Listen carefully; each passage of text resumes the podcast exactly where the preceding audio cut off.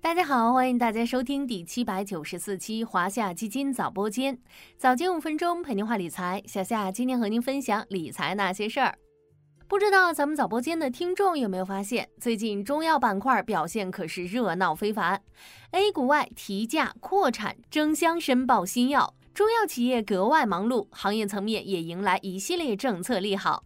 五月四日，国家药监局专家工作组成立暨中药材 GAP 监督实施推进工作会议，研讨推进中药材 GAP 实施工作方向及监督实施示范建设方案。A 股内，随着片仔癀新一轮提价消息的放出，中药板块迎来新一轮上涨。在近六个月时间里，中药申万累计上涨百分之十四点三六，几乎是同期沪深三百百分之七点四三的两倍。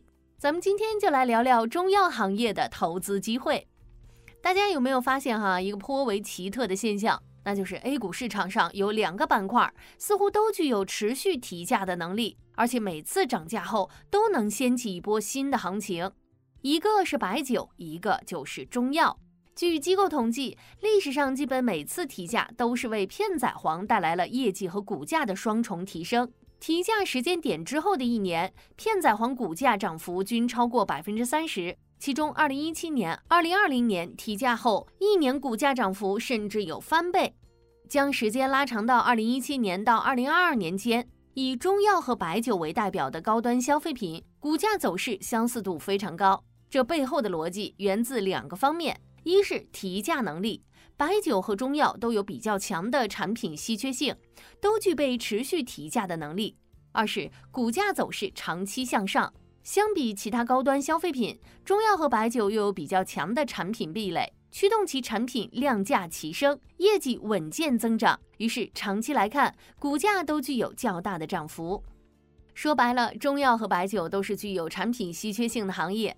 通俗来说，就是我有的别人没有，很难找到替代品。于是拥有持续提价的能力，而提价会带来业绩的提升，因此又为行业带来长期向上的行情。对于这次提价，业内分析也比较乐观。提价之后呢，恰逢复苏之年，消费者对保健类的消费意愿大大提升，提价有望拉动业绩向上，加速换档。如果抛开提价因素来看，中药行业还具有业绩与政策的双驱动。先来看业绩，根据中国医药企业管理协会发布的《二零二二年医药工业经济运行情况》，二零二二年规模以上医药工业企业。实现营业收入合计三万三千六百三十三点七亿元，同比增长百分之零点五。其中，中成药生产、中药饮片加工两个子行业营业收入同比增长分别为百分之五点六、百分之五点五，是增长最快的两个子行业。而刚刚完成披露的两份财报也验证了中药行业的景气度。中药是运营质量最高的医药二级子行业。根据业内预测。中药二零二三年的规模净利润增速有望达到百分之五十四点六五，二零二四年、二零二五年预计也将保持百分之二十五点一五、百分之十四点七六的增长空间。接着说政策，中医药是中华民族的瑰宝，是最高层对中药行业的定义。近年来，行业迎来了政策的持续利好。今年二月，国务院办公厅印发《中医药振兴发展重大工程实施方案》。明确推进中医药振兴发展的基本原则，统筹部署了八项重点工程和二十六个建设项目。同期发布的《中药品种保护条例》修订草案征求意见稿，则为中药保护品种享有市场独占期提供了更直观的支持，进一步激发医药企业申请中药保护品种的积极性。据药之网统计，二零二三年以来，国内有七款中药新药提交上市申请，二十六款中药新药申报临床，远超往年同期。如果还要为中药行业的投资寻找支撑点，可能是新周期和估值修复。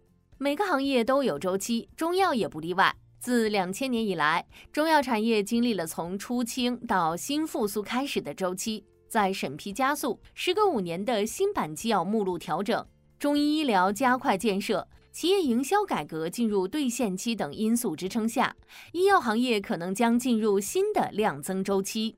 而估值修复也不是我们通常理解的低估值，而是医药创新、国企改革带来的价值重估。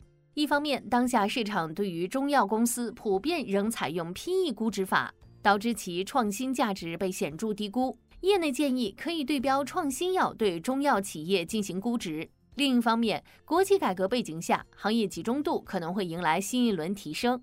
随着中特估投资逻辑持续演绎，优质国企及头部公司发展前景更加广阔。